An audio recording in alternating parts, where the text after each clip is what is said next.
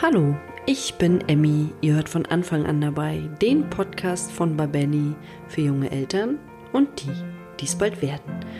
Heute dreht sich alles um das Thema frühkindliche sexuelle Entwicklung, was Eltern wissen sollten. Ich gehe heute mit der diplomierten Psychologin Ines Wurps ins Gespräch und Ines und ich werden darüber sprechen, wann die kindliche sexuelle Entwicklung beginnt, wie sie sich äußert und wie wir als Eltern damit umgehen sollten. Und wir werden auch darüber sprechen, welche negativen Konsequenzen der Verbot auf die sexuelle Entwicklung des Kindes haben kann. Ein ganz kurzer Einstieg in ein etwas ernsteres, aber ein unglaublich wichtiges Thema. Habt ihr euch eigentlich schon mal Gedanken darüber gemacht, was ihr tun müsst, wenn im Haushalt mit eurem Baby oder Kleinkind ein Unfall passiert? Ja, wenn es soweit ist, dann sitzen Schock und Überforderung erstmal tief. Und hinzu kommt, dass viele Eltern gar nicht wissen, wie sie richtig reagieren können und sollten. Und gerade das Thema Verschlucken ist ja im ersten Babyjahr ein extrem großes Thema. Hättet ihr zum Beispiel gewusst, dass 10% aller Todesfälle bei Notfällen hätten verhindert werden können, wenn rechtzeitig die richtige Erste Hilfe geleistet worden wäre? Das ist eine ziemlich hohe Prozentzahl. Wir von Babelli empfehlen deshalb allen Eltern die Teilnahme an einem Erste-Hilfe-Kurs, der auf Babys und Kinder spezialisiert ist. Und einen solchen Kurs bieten wir bei Babelli als Online-Videokurs an. Ihr könnt unseren Kurs gemeinsam absolvieren, wo und wann es für euch passt und ihr lernt in diesem Kurs wirklich alles, was in Bezug auf die Erste Hilfe am Baby und Kind wichtig zu wissen ist. Unser Kurs wurde von zwei Kinderärzten erstellt, die sicherstellen, dass das vermittelte Wissen an euch vor allem korrekt, konkret und auch aktuell ist. Wenn ihr euch also bestmöglich auf Haushaltsunfälle des Babys oder Kleinkinds vorbereiten wollt, seid ihr hier genau richtig. Mit unserem Gutscheincode Podcast30 bekommt ihr ganze 30 Euro Rabatt auf den Kurs. Ihr könnt den Gutschein entweder in der Babelli-App oder auch unter kurse.babelli.de direkt einlösen. Ihr findet den Gutscheincode und den Link zum Kurs auch nochmal in den Show Notes zur heutigen Podcast-Folge.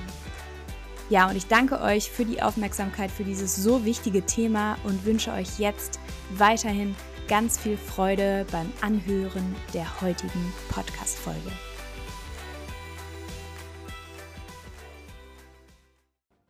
Ja, hallo und herzlich willkommen zur heutigen Sendung mit dem Thema frühkindliche sexuelle Entwicklung, was Eltern wissen sollten. Ich begrüße meinen heutigen Gast Ines Wurps. Hallo Ines. Hallo. Bevor wir jetzt gleich anfangen, über das heutige Thema zu sprechen, würde ich dich bitten, dass du dich unseren Zuhörerinnen und Zuhörern erst einmal kurz vorstellst. Ja, hallo. Wie ihr schon gehört habt, ich bin Ines, ich bin Diplompsychologin, das heißt, ich habe Psychologie studiert in Wien und ich habe ganz viele Jahre Berufserfahrung gesammelt in Schulen, in Kindergärten, mit ganz kleinen Kindern bis hinauf zu Jugendlichen und habe da mit Schwerpunkt natürlich in der Sexualpädagogik Beratung gearbeitet, gerade mit, mit Schulkindern, mit Jugendlichen, aber auch Elternberatung natürlich gemacht und später dann äh, vor allem in Richtung Verhaltensauffälligkeiten gearbeitet. Das ist ja ein ganz schön breites Spektrum, würde ich mal sagen. Und äh, vielleicht kannst du uns zu Beginn erstmal erklären, was wir unter dem Begriff der frühkindlichen sexuellen Entwicklung verstehen und wann diese Zeit ungefähr bei Kindern anfängt.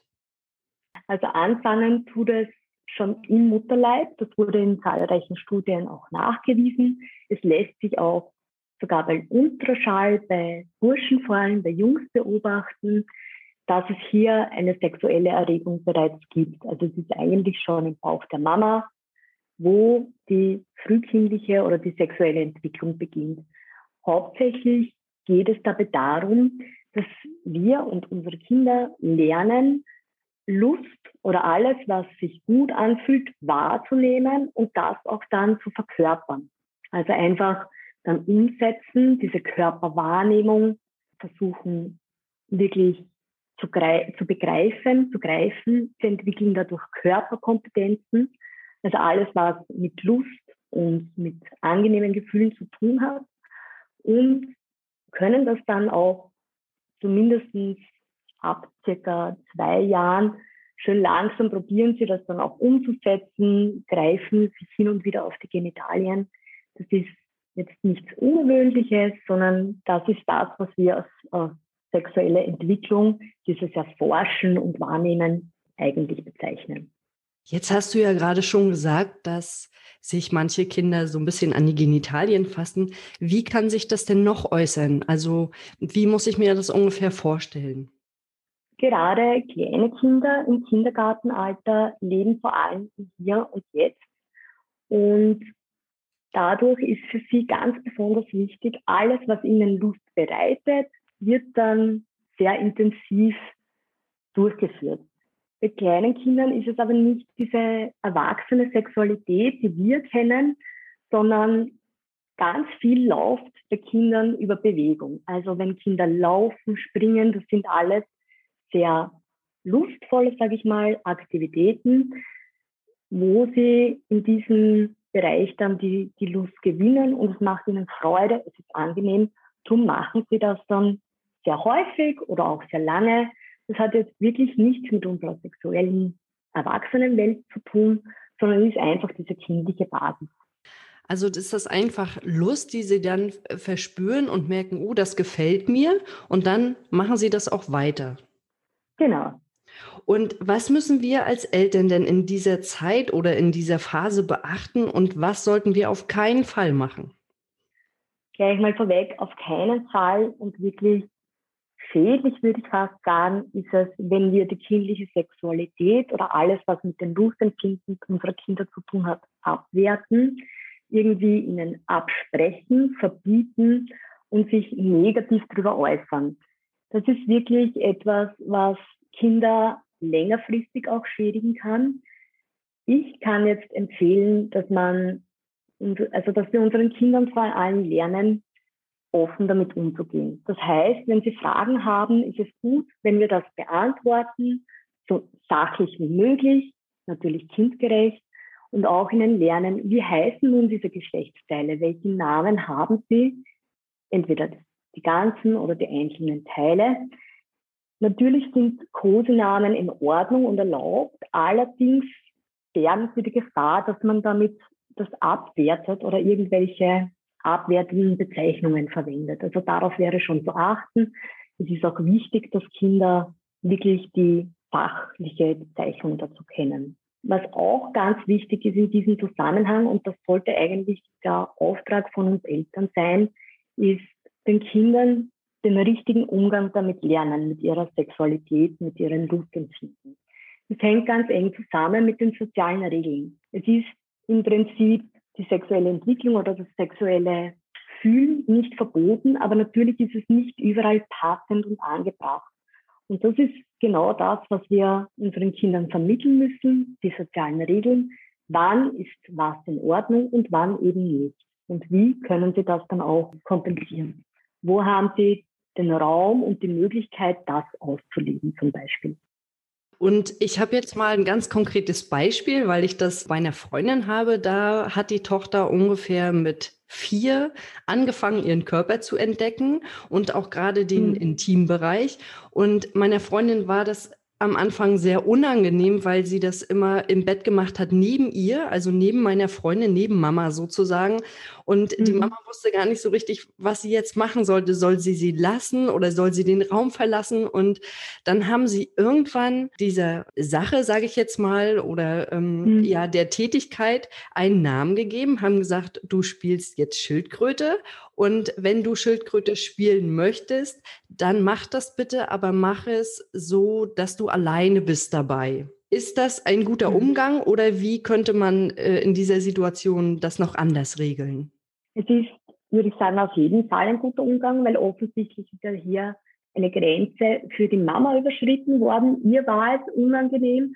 Und gerade bei diesem Thema geht es ganz, ganz stark darum, Grenzen zu wahren. Dafür müssen Kinder Grenzen auch kennen.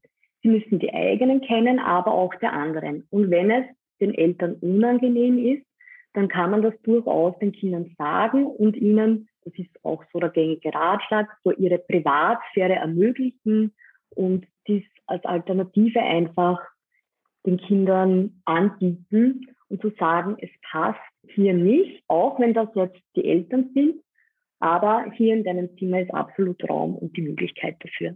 Wenn mich das Kind jetzt fragt, Mama, warum macht mir das solche Lust oder warum macht das solchen Spaß? Was könnte ich denn dem Kind sagen als Eltern oder als Mama? Hm. Ja, ich persönlich würde da dazu raten, dem Kind das in Worten zu erklären, natürlich, die es versteht. Also es bereitet die Freude, es ist unser Lust, unser Lustempfinden. Es gibt Dinge, die sich sehr angenehm anfühlen. Diese Bereiche, die, die Genitalien, die Vagina oder so, das gehört, also je nachdem, wo es passiert, äh, das gehört dazu. Das ist speziell für Mädchen oder Jungs, je nachdem, welches Geschlecht das Kind, das kind hat, eine sehr empfindliche Stelle. Einfach runterbrechen auf das Fachliche. Hier haben wir viele Nerven, darum spüren wir hier viel intensiver, viel stärker, wenn sich etwas angenehm anfühlt. Und ich frage mich immer, warum ist das denn bei manchen Kindern so ganz stark ausgeprägt und bei manchen habe ich das Gefühl gar nicht. Also ich komme da gleich nochmal mit einem zweiten Beispiel. Ich habe ja in mhm. mehreren Einrichtungen gearbeitet, also in mehreren Kindertagesstätten sozusagen. Und wir hatten mal ein Mädchen, das hat so mit zweieinhalb ungefähr angefangen, wirklich konsequent und konstant auf dem Stuhl hin und her zu rubbeln, auf der Garderobe sich mhm. hinzusetzen, mhm. breitbeinig. Und ähm, das war manchmal so, dass äh, wir schon, wir wussten immer gar nicht so richtig, wie wir damit umgehen sollten. Wir haben das Kind mhm. auch gelassen, weil für das Kind war das völlig okay und für die anderen Kinder war das auch okay. Die haben das manchmal gar nicht verstanden, was macht das jetzt? Und da stellt sich mir natürlich die Frage, warum ist das so unterschiedlich ausgeprägt? Es ist genau das. Also gerade mit zweieinhalb ist das meistens ein sehr großes Thema. Kinder haben in diesem Alter jetzt auch noch nicht diesen Schambegriff, den wir kennen. Das prägt sich erst aus bis hin zum Schulalter. Und vor allem haben Kinder sehr unterschiedlich, in, gerade im Kindergartenalter, die Selbstregulation ausgeprägt. Das heißt, was können sie selbst regulieren, was können sie selbst kontrollieren mit ihrem, was mit ihrem Körper passiert und was nicht. Je jünger die Kinder, desto mehr Übung bedarf es noch in diesen Fähigkeiten natürlich. Aber manche können das schon sehr gut, weil sie es schon in anderen Bereichen vielleicht viel geübt haben, weil sie es vorgelebt bekommen haben, weil sie viele Möglichkeiten hatten, das zu beobachten, wie wer seine Gefühle oder Emotionen reguliert und kontrolliert. Manche Kinder brauchen einfach dazu länger Zeit. Also mit zweieinhalb ist das natürlich erst in den Anfangsstadien, in den Kinderschulen sozusagen. Und wenn die Kinder so ungefähr ins Schulalter kommen, ist dann diese Fähigkeit schon sehr gut ausgeprägt und die meisten Kinder schaffen es ab diesem Alter, sich sehr gut selbst zurückzunehmen und sich den sozialen Regeln sozusagen auch anzupassen und, und hier sich zurücknehmen zu können. Und natürlich eben kommt dann auch schon dieses Schamgefühl dazu, sodass das unter anderen Kindern und in Gruppen wahrscheinlich eher seltener der Fall ist. Und äh, dann gibt's ja noch die sogenannten Doktorspiele. Das, äh, glaube ich, ist ja für die frühkindliche sexuelle Entwicklung auch eine sehr wichtige und intensive Phase. Kannst du dazu noch mal was sagen, wie, wie, mit, wie man mit den Doktorspielen umgeht? Ähm, weil bei mir war das immer so, dass ich äh, gesagt habe, ihr könnt das alles machen, aber es gibt eine Regel, und zwar, es wird nichts in Körperöffnung gesteckt. Und ich habe dann mhm. ähm, meistens mit den Ohren angefangen, damit es sich nicht so ganz konzentriert auf den Intimbereich und äh, habe das dann so wie mhm. selbstverständlich einfach mit hinten angeschlossen. Mhm. Ja, auf jeden Fall. Also Doktorspiele ist was ganz Gewöhnliches. Wir hatten immer wieder sehr nervöse Anfragen von Kindergartenpädagogen, weil natürlich viele mit dem Thema auch selbst hadern. Es ist aber was sehr Normales. Es befriedigt die kindliche Neugier. Kinder in diesem Alter sind einfach enorm neugierig und wissbegierig. Gerade ab zweieinhalb Jahren erkennen die Kinder, okay, es gibt auch ein anderes Geschlecht. Welches Geschlecht habe ich?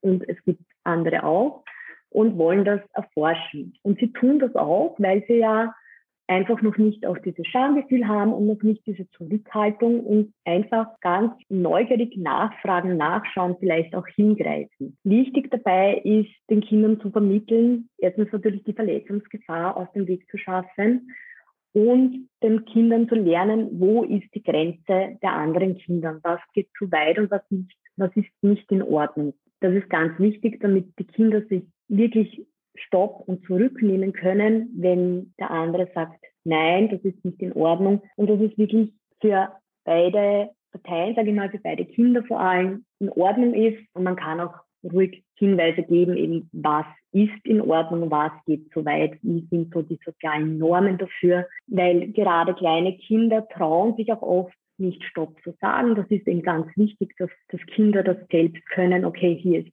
meine Grenze auch und wissen, wie sie diese Grenze verteidigen und den anderen konsequent mitteilen und nicht irgendwie eingeschüchtert sind. Man muss sich gerade bei Gruppen von Kindern, aber auch zu Hause, wenn mehrere Kinder sind, Gedanken machen, wer kann in einem Raum mal wo alleine sein und wer besser nicht. Da sollte man schon sich vorher ein paar Gedanken machen und auch als Pädagoge versuchen, das ein bisschen abzuschätzen. Ja, ich glaube, das ist nochmal ein ganz guter Hinweis für alle Eltern und auch äh, die Pädagogen, dass man da einfach nochmal einen Blick drauf hat, wenn man weiß, der größte Haudegen geht jetzt mit einem schüchternen Kind in einen äh, anderen Raum und die wollen dort ja. Doktorspiele machen, dass das vielleicht jetzt keine gute Idee ist oder dass man ja. dann äh, vielleicht vorher wirklich klar die Regeln aufstellt und Grenzen setzt. Hattest du am Anfang gesagt, dass es nicht so gut ist, wenn man diese Zeit bei den Kindern unterbricht oder, oder auch negativ behaftet. Was kann das denn für das Kind bedeuten, wenn diese wichtige Entwicklungszeit negativ behaftet ist durch zum Beispiel die negativen Bewertungen der Eltern? Es kann eigentlich recht gravierende Folgen haben. Es kann sich auswirken aufs Körperschema selber, also wie die Kinder ihren Körper wahrnehmen, ihre auch ihre Grenzen wahrnehmen. Es hat ganz viel mit, mit dieser erwähnten Selbstregulation zu tun. Wie gut sie das dadurch lernen, wenn Kinder da immer wieder unterdrückt werden oder irgendwie nur negativ bestärkt werden, sozusagen, dass das was Schlechtes ist, dass das falsch war, dann lernen sie nicht ihren eigenen Emotionen und Gefühlen zu vertrauen. Und schließlich und endlich wirkt sich das dann natürlich auch auf das Selbstbewusstsein der Kinder unter Umständen sehr negativ aus. Weil wenn sie immer lernen, es ist was Falsches, was sie getan haben, und sie haben aber nun mal eine Lust empfunden oder es war für sie sehr lustvoll und angenehm. Und wenn dann jemand kommt und sagt, das war falsch, das ist böse oder schlecht, dann lernen sie nur, dass sie falsch empfinden und was falsch gemacht haben, was ja eigentlich auch gar nicht der Fall war. Nun hast du ja am Anfang gesagt, dass die kindliche sexuelle Entwicklung nichts mit dem Sexualleben und der Erwachsenen zu tun hat. Kann sich das dann trotzdem negativ auf das erwachsene sexuelle Verhalten umlegen sozusagen? Ja, natürlich. Es sind ja auch die Grundsteine, die hier gelegt werden. Also gerade kleine Kinder, und wir sprechen hier bei der frühkindlichen äh, Erziehung von Kindern bis von 0 bis zu 6 Jahren, das sind wirklich diese Grundsteine und Eckpfeiler, die wir ihnen mitgeben. Wenn hier schon am Grund etwas passiert und wir ihnen bestimmte Fähigkeiten dadurch absprechen oder die Entwicklung bremsen und stoppen, dann kann sich das natürlich bis weit ins Erwachsenenalter ziehen.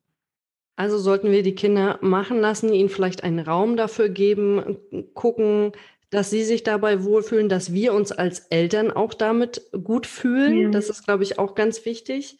Und äh, nun habe ich das Glück gehabt, dass ich damals äh, eine Weiterbildung zum Thema gemacht habe. Aber wenn jetzt Erzieherinnen oder Erzieher nicht so viel damit zu tun hatten oder noch nicht so viele Berührungspunkte damit hatten, was würdest du denn sagen, wie sollte man in der Kita damit umgehen? Auf jeden Fall offen. Also wenn die Kinder Fragen haben, das zu beantworten und mir ist immer ganz wichtig, respektvoll. Und dieses respektvoll ist genau das, dass wir den Kindern vermitteln, Grenzen wahrzunehmen und zu respektieren, aber auch respektvoll mit dem Thema Lust und Sexualität, Geschlechtsteile und anderes Geschlecht einfach respektvoll umgehen, respektvoll darüber sprechen und die, das ganze Thema ernst zu nehmen. Hm. Ich stelle mir gerade so einen Morgenkreis vor mit allen Kindern. 20 Kinder sitzen im Kreis und dann wird das vielleicht mal thematisiert, weil ein Kind gerade sehr intensiv damit beschäftigt ist. Stelle ich mir vor, dass dann ungefähr zehn Kinder sitzen, sich die Hand vor den Mund halten und hm machen, ja. äh, weil ihnen das vielleicht einfach unangenehm ist. Aber du sagst ganz klar, das ist wichtig, dass das thematisiert wird und dass auch wir Erwachsenen darüber sprechen. Kannst du uns mal irgendwie so ein, also ein Beispiel dafür geben, wie man mit den Kindern darüber reden sollte? Weil ich stelle mir das halt schon schwierig vor, weil ich halt immer diese erwachsene Sexualität im Hinterkopf habe und das aber irgendwie runterbrechen muss auf die Entwicklung des Körpers. Und dann, ähm, wie sage ich dann dem Kind, also ich stelle es mir jetzt ungefähr mal so vor, es ist in Ordnung, wenn ihr das macht und äh, ich verstehe das auch, da sind viele Nervenenden, so wie du das gesagt hast. Oder wie könnte man den Kindern da nochmal das auch sagen und die Scham vielleicht auch nehmen? Also am einfachsten macht man das eigentlich mit Büchern.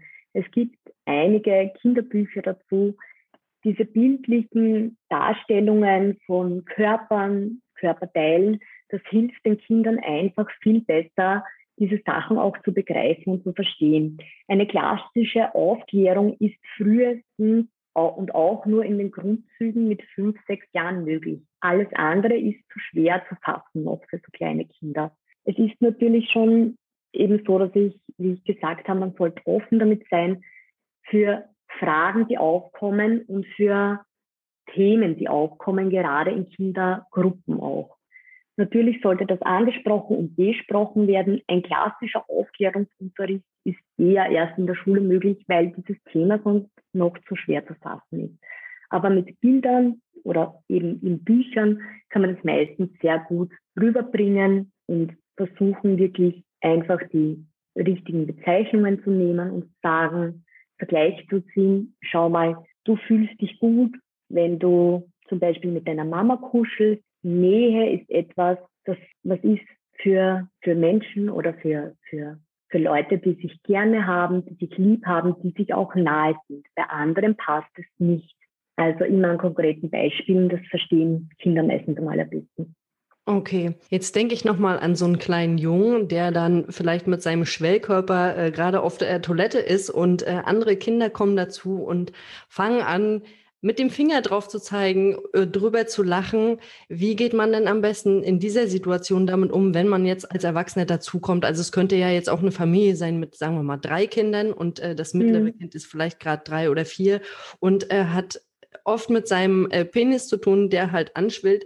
Und äh, was könnte man denn als Eltern da auch mit den anderen Kindern besprechen? Ja, ich würde, also es würde mich wundern, wenn drei, vierjährige lachen drüber. Das ist kann natürlich vorkommen, aber meistens sind sie eher neugierig. Ich würde vor allem sagen, dass zum Beispiel die Toilette als privater Raum zählt, also das ist natürlich mit Kindern im Gespräch, dass hier der Junge oder das Mädchen alleine sein wollen und auch dürfen und wir das respektieren sollten und draußen bleiben, wenn wir nicht extra gerufen werden. Gerade beim Toilettengang, ich weiß, in Kindergärten ist es meist schwierig, weil man doch nachschauen muss, nachfragen muss, ob alles in Ordnung ist, aber halt versuchen, dass nicht einige Kinder damit mit reinströmen. Ich weiß das selber, ich habe das selber schon erlebt, dass das Kindern durchaus auch unangenehm ist, natürlich, die dann auf der Toilette sitzen, auch wenn sie jetzt keine sexuelle Handlung oder irgendwas vornehmen, Manipulation. Es ist manchen Kindern einfach unangenehm, weil es ihr Ort des Rückzugs auch ist. Und ich finde oder glaube, man kann das auch den Kindern gut so übermitteln, dass das dieses Kind und auch andere gerne dann alleine am Klo sind und dann nicht jeder mit reinlaufen muss oder sollte. Also jeder hat seinen eigenen Rückzugsort verdient sozusagen. Und äh, genau. ich finde das Thema auf jeden Fall total spannend und danke dir schon mal für das Gespräch und möchte natürlich wissen, ob du den Eltern noch einen Rat oder einen Tipp mitgeben kannst für diese Zeit, wenn sie denn entdecken, dass ihre Kinder den eigenen Körper entdecken.